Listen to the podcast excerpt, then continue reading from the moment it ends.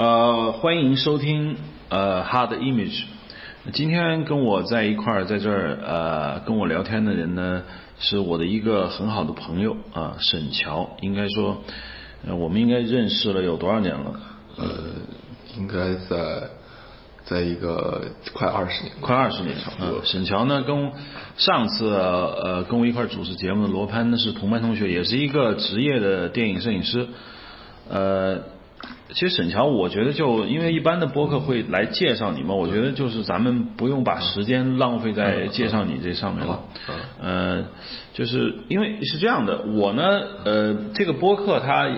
讲述的就是跟叫 hard image，、前面一个单词叫 hard，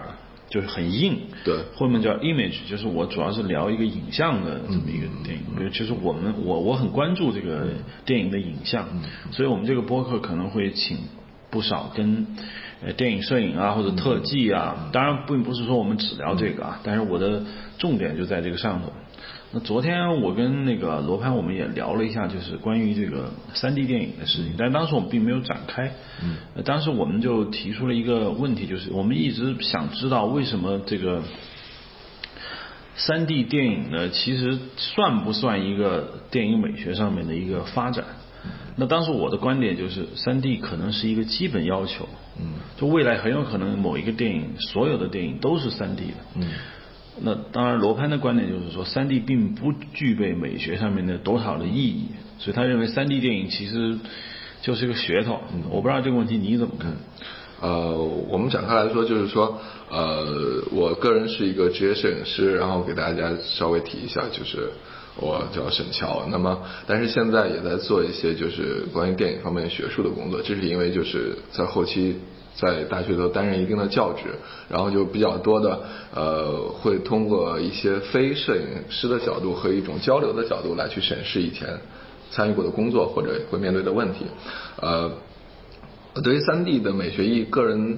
呃，我觉得首先会产生的影响就是大家要重新去审视我们的视觉发生的结构和和一些相关原理的东西。那么在传统的电影摄影美学中，呃，其实是在对人类视觉的研究方面是弱于就是基于传统绘画美学这一方面的研究的啊。你不，你是说传统绘画对视觉研究的比电影多？对，我觉得对于本身的视觉研究，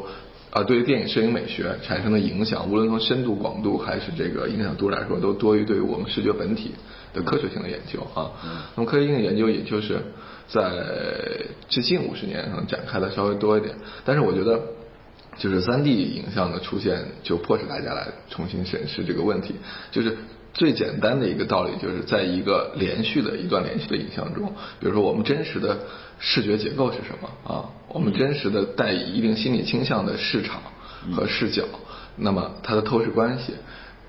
能否用一个比如说传统的光学意义上的镜头焦段，或者一定的这个景深概念来代表或者复制啊？我个人认为，其实现在很难，呃，准确的找到一个一个能够代替我们视觉结构的，然后传统光学意义上的镜头焦段。我我的说的明确点儿，就是用一系列比如光圈呀、然后镜头焦距啊，或者那个以及那个市场这样的组合，然后用它来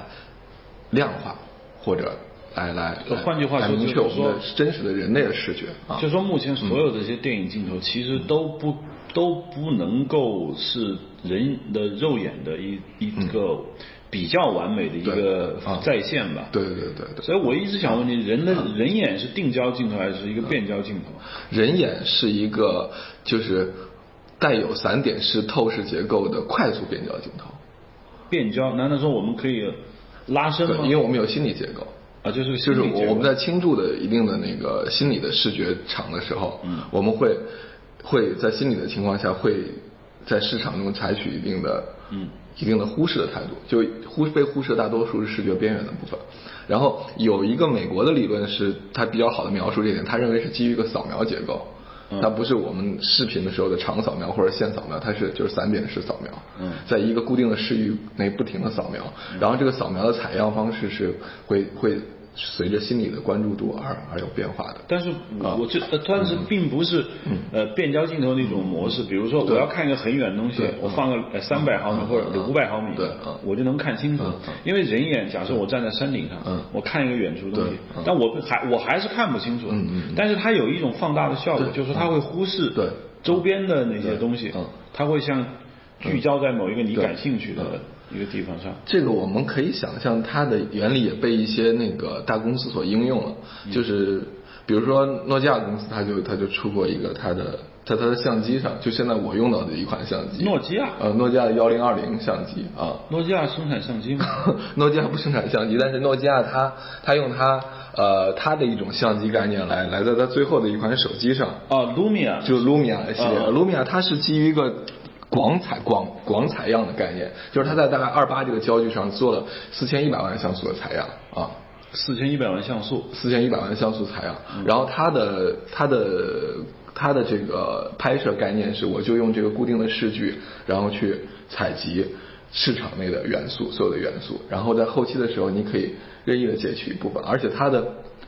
就是在拍摄的时候，你可以通过一些屏幕上的跟我们平常用到的摄影 APP 一样的放大功能，你可以截取它的某一些部分。就是说，这实际上有点像传统数码相机的电子放大。对，有点像电子放大，嗯但它的那个特点就是，不管你在实拍的时候选取哪一部分的，嗯用哪个画框来选取你的画面，你实际最后采样得到的都是那个四千一百万像素的定焦的一个。一个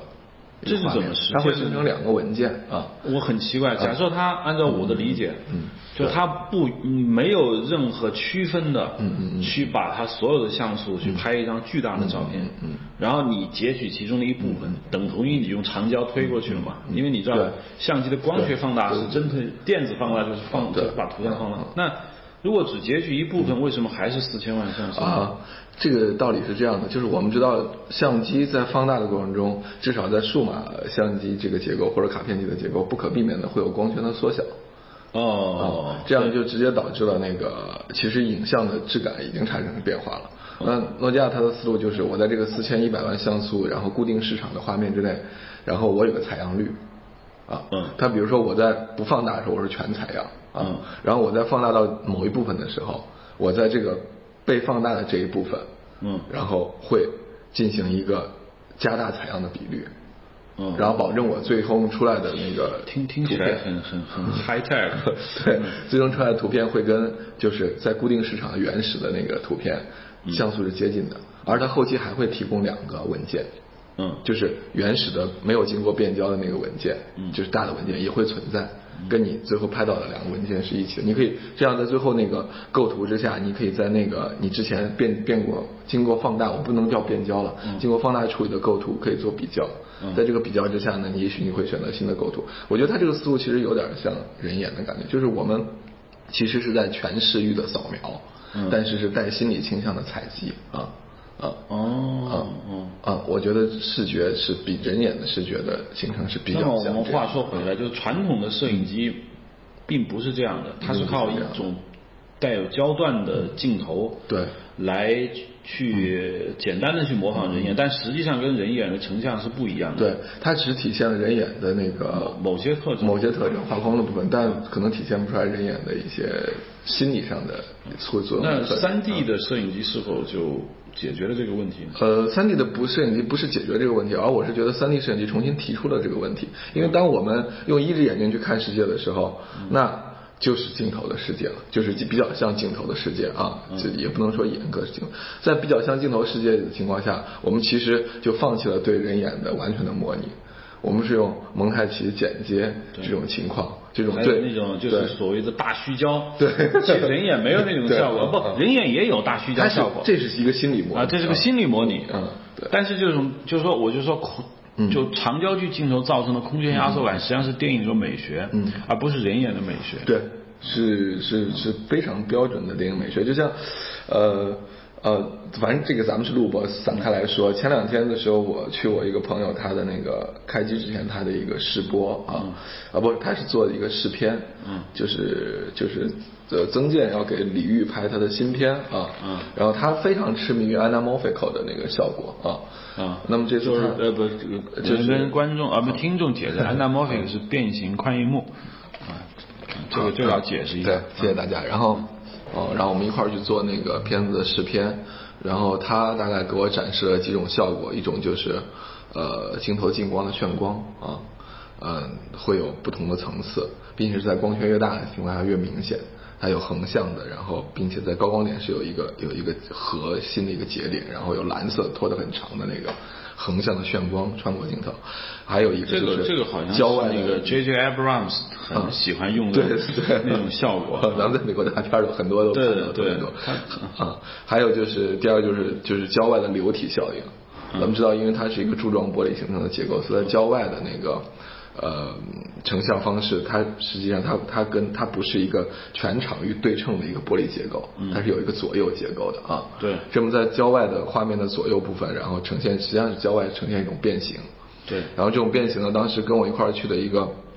AIC 的那个学摄影的一个一个一个一个一个师妹吧啊，她就说她觉得这个效果特别文艺，然后嗯，就变形宽银幕，你这是那个年代普遍使用嘛？就嗯对九十年啊八十年代，嗯，然后就是听到“文艺”这个词的时候，就是那个摄影指导，就是我制作视频的时候，他笑的就非常开心，因为他他觉得他他大概花了能买一套就是蔡司 UP 镜头的这个钱来租了这么一套 anamorphic 的镜头。他拍的是胶片吗？还是啊，不是，嗯它是用在 Red 上的啊，嗯，但是我后来让我就是很很呃很迷惑的一点就是说，他他痴迷于他他他所在觉得他在视频的过程中得到的这些这些变形宽银幕镜头的美学特点啊，嗯呃，其实跟人眼都无关。对，就因是为我们人眼并不是变形宽银幕，对，嗯，呃，然后人眼从来不会有这种蓝色的横条的眩光出现啊，对对然后人眼的那个画面边也也也没有流体效应啊，对，所以我想这些所有的这种电影，这但这不可否认是一个重要的镜头美学特点，嗯，这些都是源于就是绘画过程中不同的嗯不同的流派和风格的延续，比如说印象派，嗯印象派它的散点式或者说点彩、嗯这种画风给画面带来的质感，那么是不是在某些镜头美上得到了映射？嗯它其实跟人眼无关啊。那么。呃，这是就是已经在算是国内就是就是很很去探索精神的摄影师，然后我们在讨论的问题，我们在我发掘觉得现他的象感觉很像，就是那个 Harris 嗯 Savides，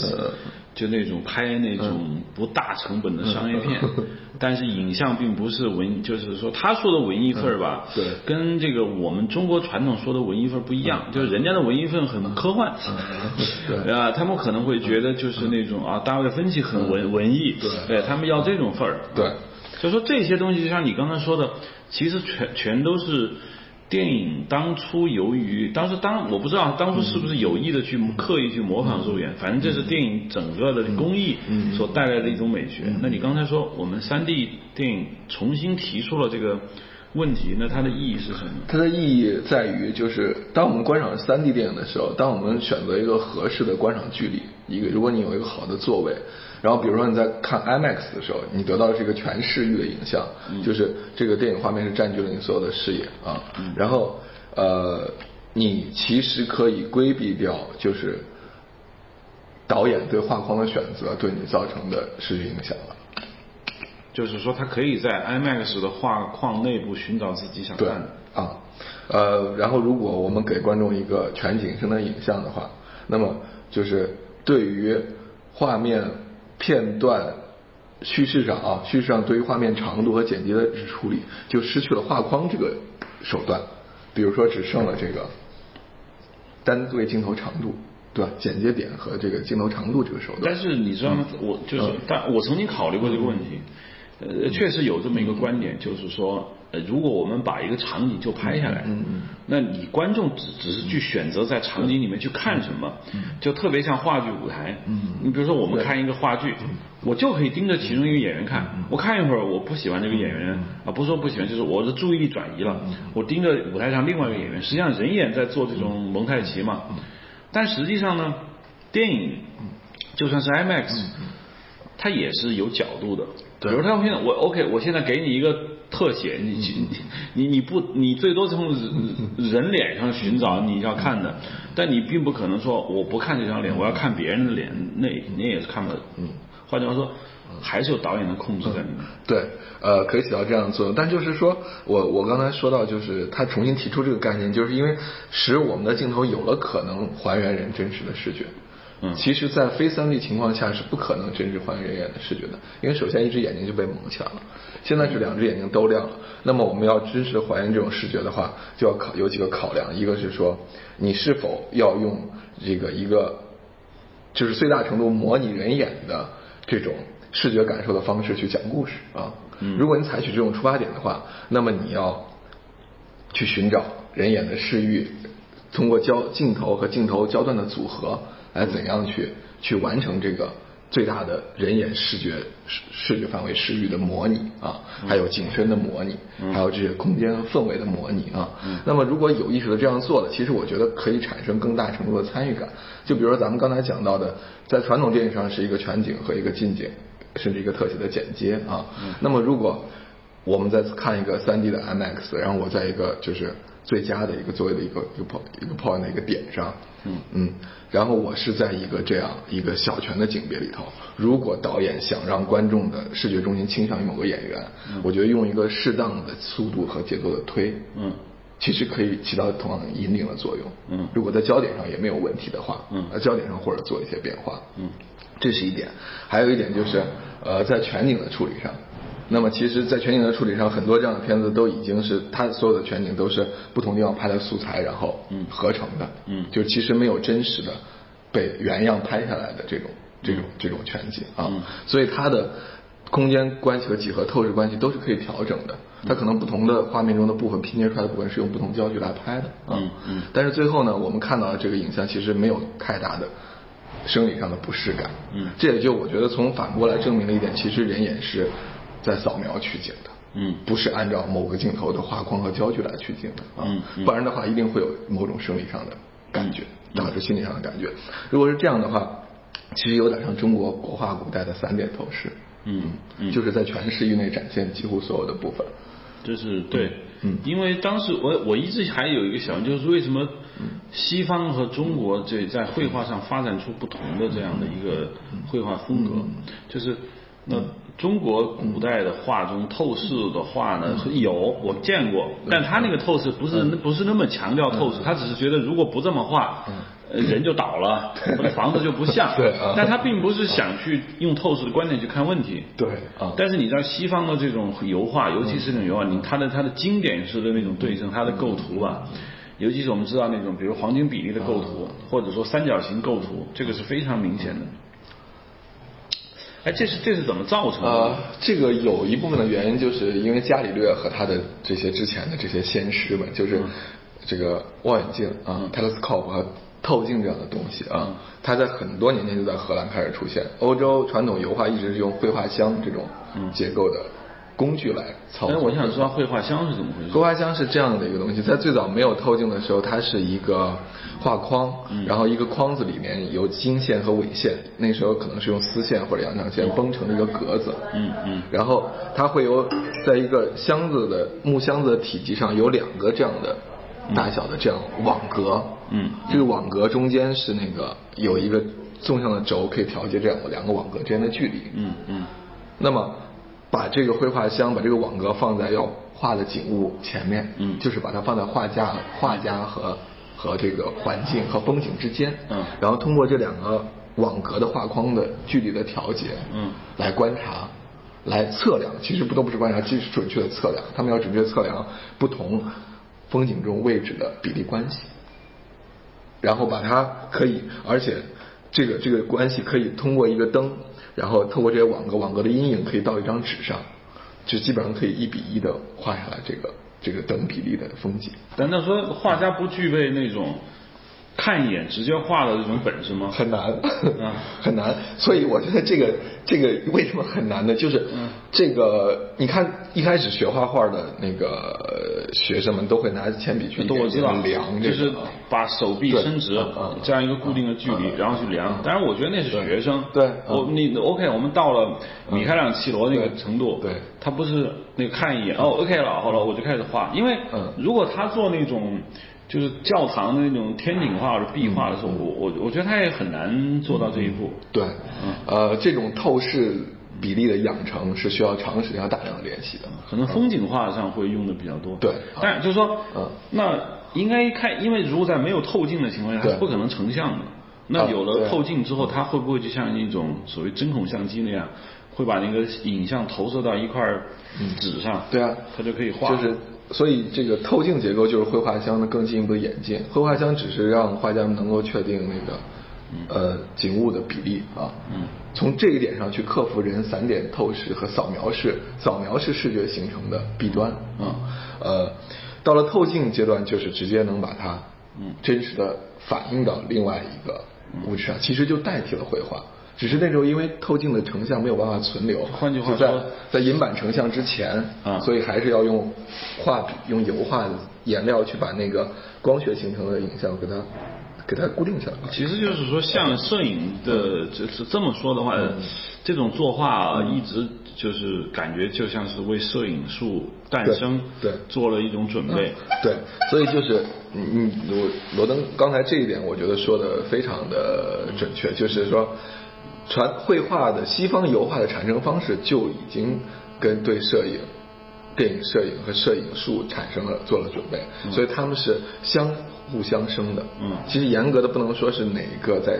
影响了哪一个在多大程度上，嗯而它的成像机理在一开始就是就是等值的啊，嗯等同的啊，所以它不是基于严格基于人眼的啊。嗯嗯呃，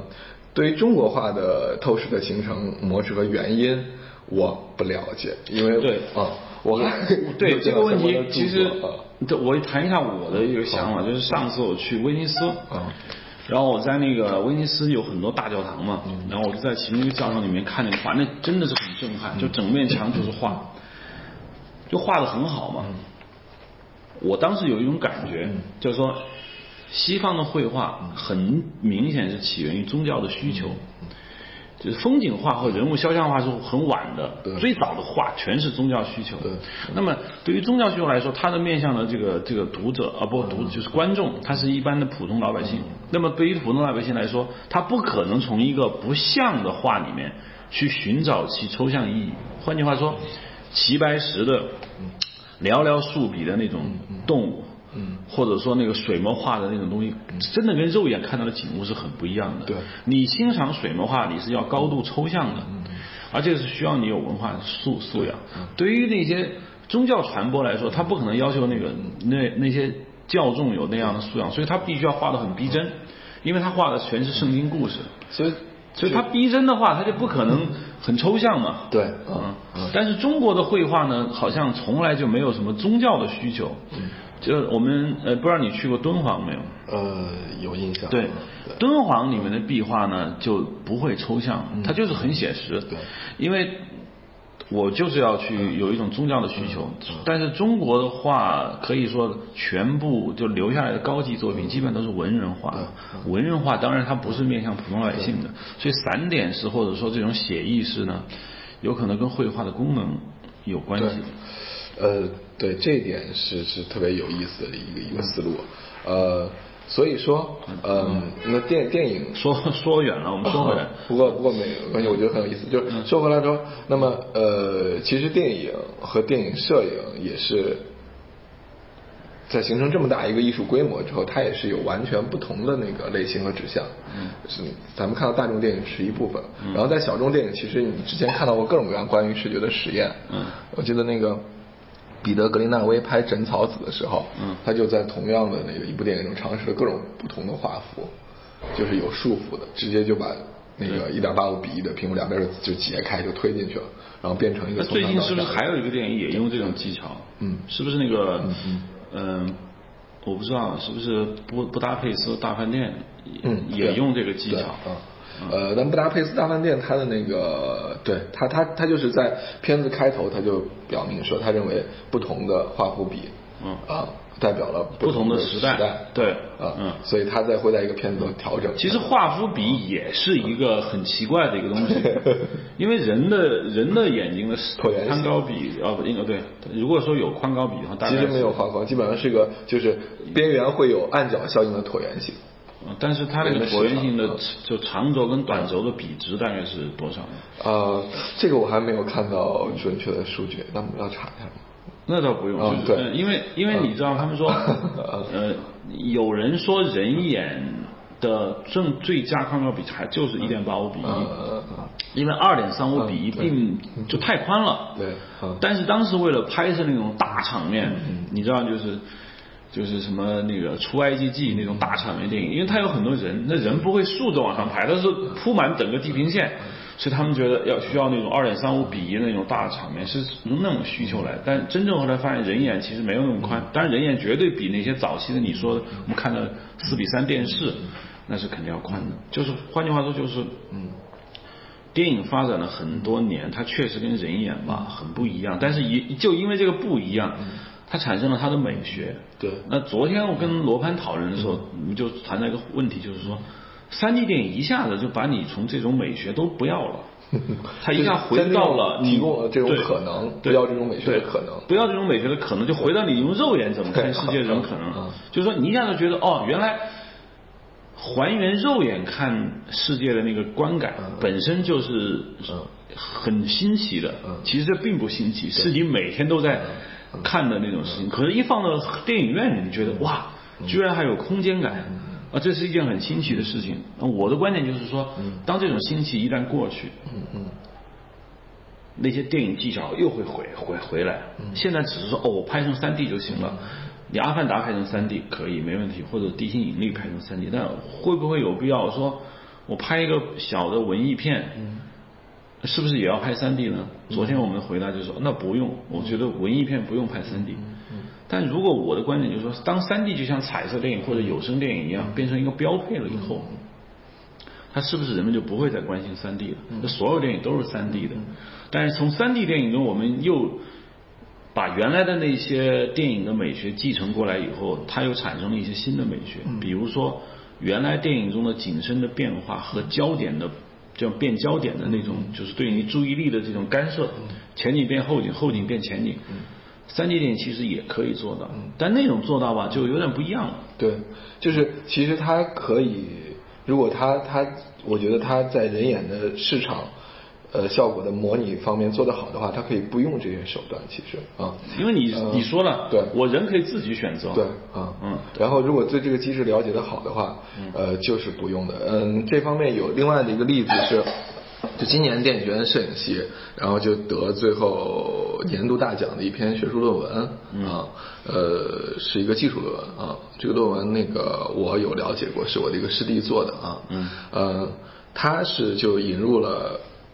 引入了新的设备来来了解人的视觉，这个设备叫眼动仪啊，什么东西？眼动仪啊，什么叫严冬仪？眼动仪是这样的，眼动仪是一个，就是在你观赏一个类似荧幕大小的影像的时候，眼动，啊对眼睛的动眼睛作的眼，啊然后动眼动对仪动啊嗯动作的动，仪器的仪啊。然后这个仪器呢，会在你面前，在你放在你视域之外，嗯，不不影响你观影的一个地方，然后它会锁定你的那个瞳孔， 就是看你的眼睛的变化。对，然后当它就是对银幕和整个空间有精确的测量之后，它能够锁定到你视觉的呃焦点，在这个银幕上一度角范围内的准确度。哦，我知道了，大概可以算出你观看一整部电影中的这个视线的停留的这个嗯对这个分布。对，也就是说，你到底在看哪儿啊？ 嗯，对 看的这个然好后像对一个女人照片呃我 也看的。对 对，然后呃，但是就是比较高冷，说说说高冷一点的是，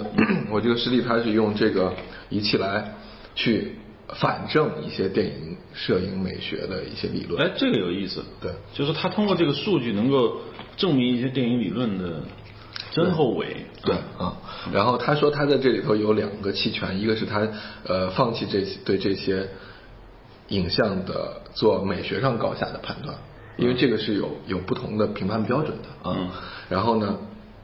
第二个就是他放弃用这个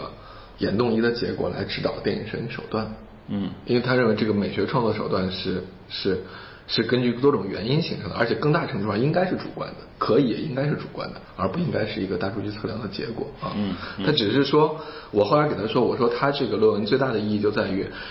把观众从沉默的大多数的这个观影状况中，第一次拯救了出来。嗯，就是我们原来经常就电影学院的同学们一直在，或者我们历届的学兄学弟都在会在讨论的一个问题，就是嗯我们总是在想要通过观众的角度去分析我们的电影和画面，嗯但其实我们一直不能够做到这一点，嗯就是因为我们受过太长时间的专业电影训练了，嗯和专业的视觉训练了，嗯就好比像罗登咱们刚才说到的米开朗基罗画油画是肯定不用笔去量的，嗯啊，嗯，但是呢，当能告诉这种方法的老师，嗯都是已经经过了用笔去量的这个阶段的，嗯所以在笔去量用笔去量来来来绘画来测量的这个阶段的感受是无法诉诸于其他人的。嗯因为这个阶段你正在经过，你还不了解，你无法用语言来表达。那么，一个电影摄影的美学对于一个普通观众来说就更太难了。嗯嗯就他其实根本不能说出来，对好与不好，哪个段落对他产生了怎样的影响？对他无法用语言来表但是达自己的我影响。好奇，就是它这个分布和经过眼动仪的测量，比如说证明了某个某个电影理论是对的，有没有？嗯，有一些线索，啊，比如说就是观众始终在看演员的脸，人演员的脸，嗯，而当两个画面中，一个画面中演员的脸是经过很精细的光线雕琢的时候，嗯嗯还有另外一个就只是在很平的一个，嗯很平的一个一个画面之内，嗯但是只要演员有台词，嗯，啊，或者演员在动，其实两边的分布是一样两的，边的分布是一样的。就是说给演员打漂亮的光，其实意义没有那么大。对演员的意义大于对观众的意义。啊对， 就演员觉得很爽，但其实观众并不会因为你拍的漂亮给予更对啊多的或者某种具有统计学意义上面的关更多的关注，是这个对，意思。但是但是就是，所以说我们说，就是艺术的艺术的一些现象不能严格的评判，是因为也许给观众打了更光鲜的光，激发了演员的表演，然后演员的表演又更强烈的吸引更好了 吸引了观众的视点。对啊对对，这是可能的啊。对，嗯但是就是这个数据使观众能够发言了，嗯而且发出的是真实的声音，嗯还有一个很有特点的东西就是，观众会非常强烈的被画面中的文字信息所吸引，你是说字幕还是指影影像中的影像中的文字包括字幕也包括，呃，反正你知道吗？这两反个正看是不是等值的看外国电影的时候，嗯如果不是英英语，英语有时候我会听得懂。如果是个法语电影，我基本上百分之八十的事情在看字 幕。对啊，就这个问题。如果我们看完了一个这样的字幕片之后，然后我回给你来说，你觉得，比如说让林后他在哪一段头表演很好，我根本记不住 这是我全在看字幕非常可怕的一个一个问题啊，但看来配音还是有有有有有有它的有意义的。有它的需要就说那啊嗯这个我觉得是个非常有意思的，就是通过这个分布给那些呃做字幕的人看，你就发现，就是说一个人看一个字幕电影的时候，百分之九十是在看看文字， 对，看文字，然后听声音，然后注意一些节 奏，就是大概明白那个荧幕上在在干什对么。，那就是大部分时间其实看的是话剧了。其实我从某种角度我真的就在看文字，对吧尤其是你知道看美剧嗯嗯，它太快了，对啊，我只能盯着文字看。对，然后除了过场段落或者这种追逐段落、车戏的段落，它只让你看这些。那么我们实际上是把一部电影拆开成了一个话剧和一个那个动作段落分开来理解的对啊，。还有一个挺有意思，就是即使是汉语，嗯嗯只要它出字幕，对 我还是会至少分配百分之三十的眼光对啊去看那个字幕，就很奇怪。咱们都有一个经验，就是大家很多朋友都是用用看美剧的方式来学练练英语，但是练英语的时候，就是字幕会强烈的把你的视线拽过去。之后我有一段时间，我就只好拿胶条直接在我的笔记本上把字幕那个位置贴住。你可以在软件上可以把字幕关了嘛？但是现在咱们有时候是就是没有纯纯嗯啊纯不对带我知字道我幕的知道东西有些啊有些是嵌入式的嗯对啊，对啊我就已经不找不到了，所以就证明它文字是如此强烈的吸引人的嗯注意力。我觉得可能是因为文字在我们日常生活中出现的频度太多了，而且文字已经成了基本的思维模式了，而不是影像的。我们日常生活中全部 靠因为文字所带来的这种数据量啊对和信息量太快了。对就是说一幅图嗯可能需要三两兆到三兆，而一个文字只需要一个字节就够了。嗯所以人们如果想大流量的吞吐信嗯息，看文字是最快的。然后，嗯，还有一个有趣的现象就是，我们之前提到，我们讲就是在一个电影中间，就是其实呃，我觉得大部分咱们电影学院体系的朋友和同学们认同的还是传统的电影美学的一些对嗯一些一些一些观点啊，这观点就经常会提提到这个。画面亮度的分布，咱们比如最熟悉就是天空，对吧？嗯咱们都说一个片子的这个质感如何，要看天空，天空啊对吧？对然后呢，天空如果太亮的话，就会吸引观众的注意力啊。对。呃，而且我们在看的时候真的是这样的，对吧？我们观众天空处理的不合适，我们会感觉到很不舒服。反正我是觉得过亮对的天空我是不喜欢的，嗯对，就一定要有橙色，嗯是。然后在这个眼动仪的测试中，然后就是受众大概选取了五十个样本，涵盖了大部分的那个就是说呃都市人群啊，呃在教育程度和年龄上都尽可能做的宽泛了。嗯，得到的结果是天空对于观众对于天空除了职业电影人没有任何的反应。我就想不 看，他们点对他们不看，然后呢，他们 依然在看演员的脸， 或者看画面。如果当没有脸的时候，就是最强烈的那个但但是观众也不反感把天空处理的好一点， 对，呃，我后来想是这样的，我觉得可能是对于大多数观众，对于天空没有太明确的关注习惯，就是这种关注心理习惯是是一种电影或者一种影像教育所形成的，是后天的，而不是一个审美上的心理机制。就我觉得要这么说嗯的，大部分的艺术都是这样的。嗯嗯，就是说，大部分的艺术都已经超越了人最基本的那些需求对，嗯完全就是在干一些平时普通嗯人并不关心的那些地方，嗯，形成了一个很庞大的艺术。嗯如果没有这些吃饱了饭撑着去去去关心那嗯些你不关心的话，其实艺术是发展不起来的嘛。嗯呃所以这个我们并不用失望。对这个，而且这个对倒倒是不用伤，就是说嗯这个可能使我们的工作，我觉得就变得更加难了。嗯，就证明呃，从侧面上反映了人的那个人的人的这个影像理解机制和心理机制是非常复杂的，而且在不断的变化。嗯，我觉得可能生活方式的变化，比如说现在人人都在看手机，你这就是二十年前完全不可想象的一个事情啊。对但是人在会地铁上基本没有人干别的。对，但是人的视觉习惯和心理关系会迅速地适应它，而且不是一个一个两个人的适应，是整个主流人群的迅速适应和转换。呃，那这样的话，就是说，我觉得其实电影制作者可能在三 D 的概念上，其实远远走在了可能性的后边。因为有一个大的趋势，其实一直没有变，就是整个电影影像的发展史是向朝还原、是向朝视觉真实性的这个方向走的。嗯，在这个轴线上、这个方向上没有出现过还原回转视觉真实性。对，一开始，嗯，黑白，嗯，黑白先天是抽象的，对嗯啊，后面无声，啊，然后无声，然后有有声对然后是彩色然后彩色，啊，然后是 3D 啊，啊，对，就这这还有什么是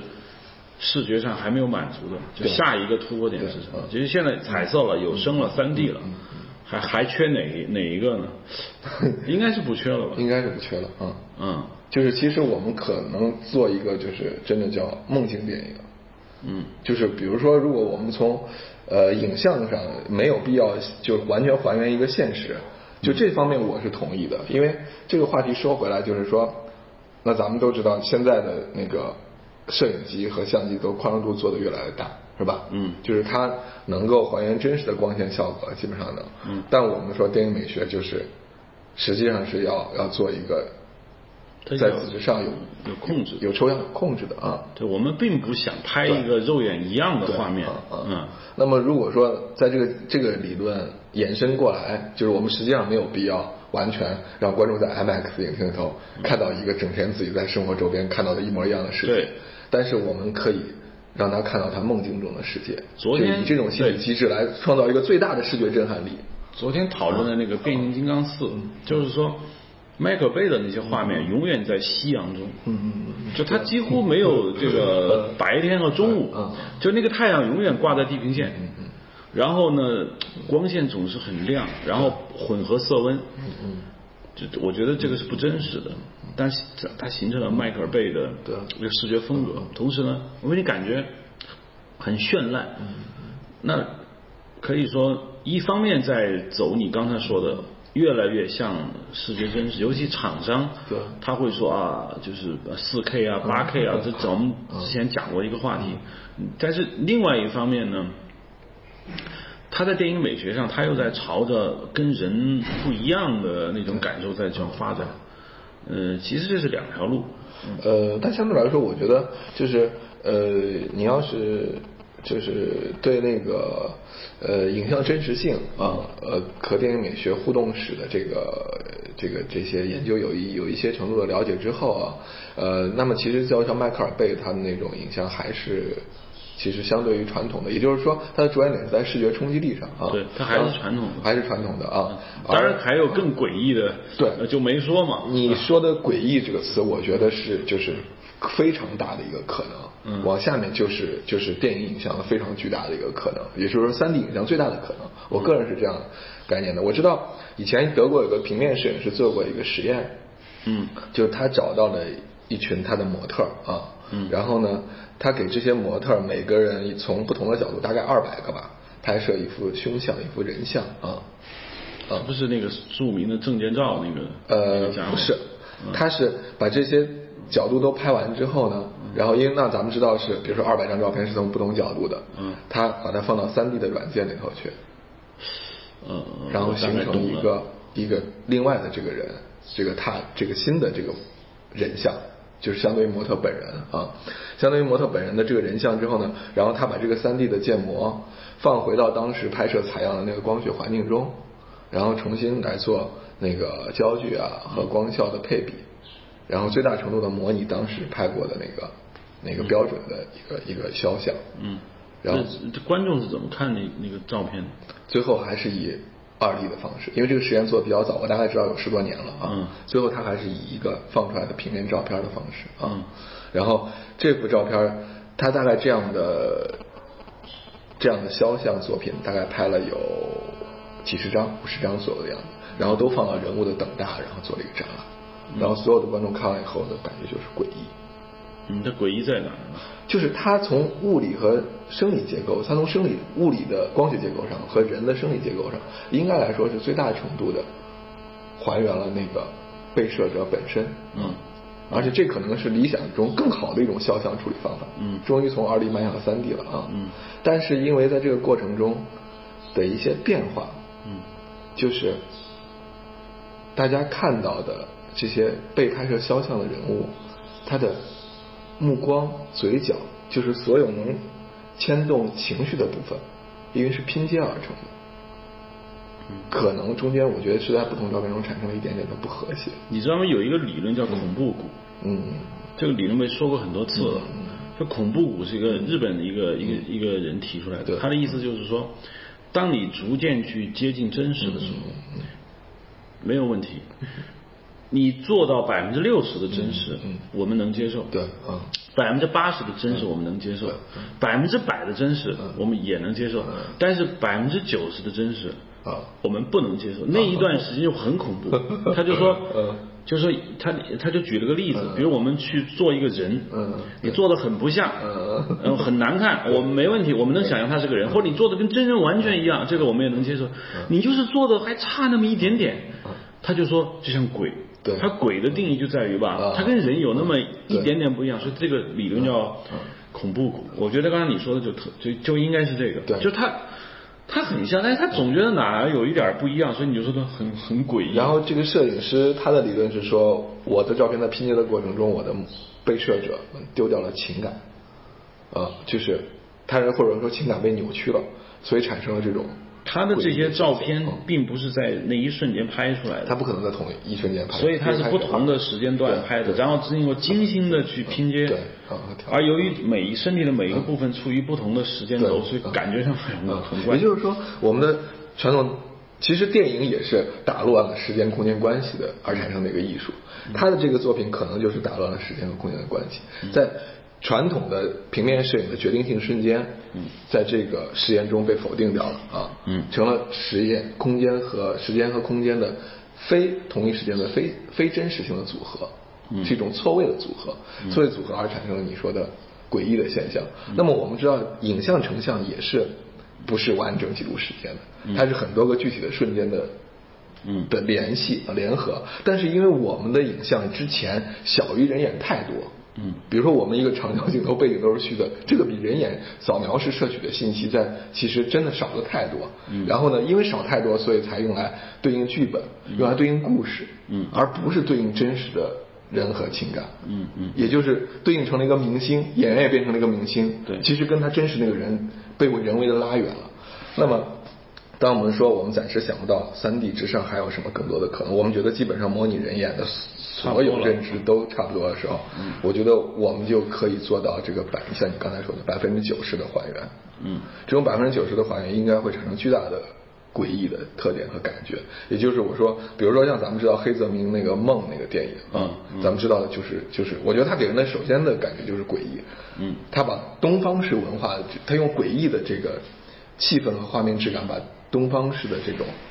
这种传统美学啊，拉到了一个非常震撼的高度啊。嗯，那么如果我们今天用三 D 的思维去再现这种影像，让观众根本就不能从这个氛围头走出来，我觉得通过一些镜头的设置和银幕大小，还有拍摄方法，可以做到啊。这是一个那我觉得产生的诡异感应该是空这间的这是一个非常空前的一个想法，呃，我不知道，就是说这个，就如果这个播客有很多人听的话，也包括业界的人哦会听的话，会不会触发一些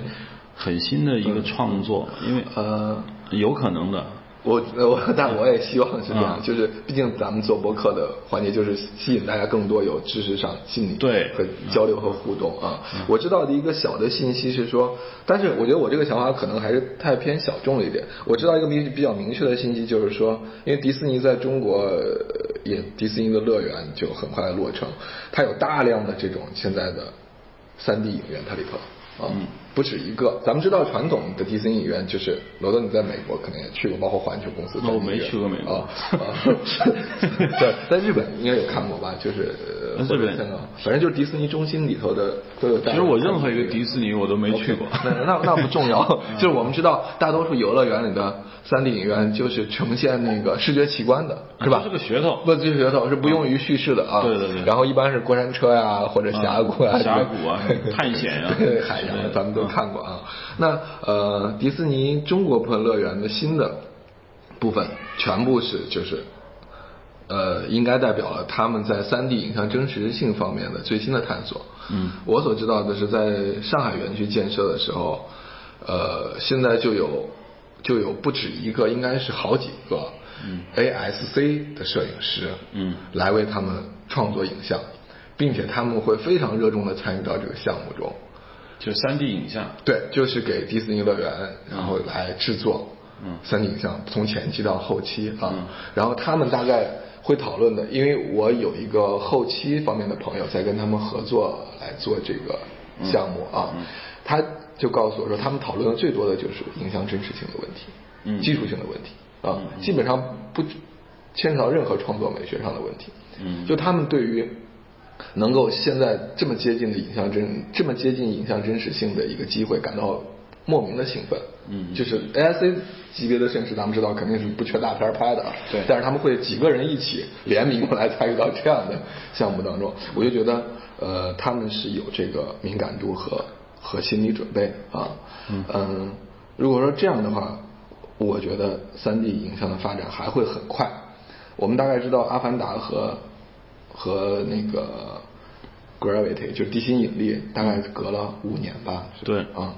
呃，在以后我觉得不会要再等这么长时间，有可能一两年一两年就有对革新三 D 影像好吧思维的，这那种出现我们就很期待新 的三 D 啊，时间关系啊，我我们这一期就很就很遗憾，当然我们会肯定沈乔将作为我们很固定的一个嘉宾啊，会经常给大家带来这种，呃我觉得我今天其实听了也学到很多新的东西。啊、那我们这这一期的 Hard Image 就到这儿啊，我们下期再见。谢谢大家。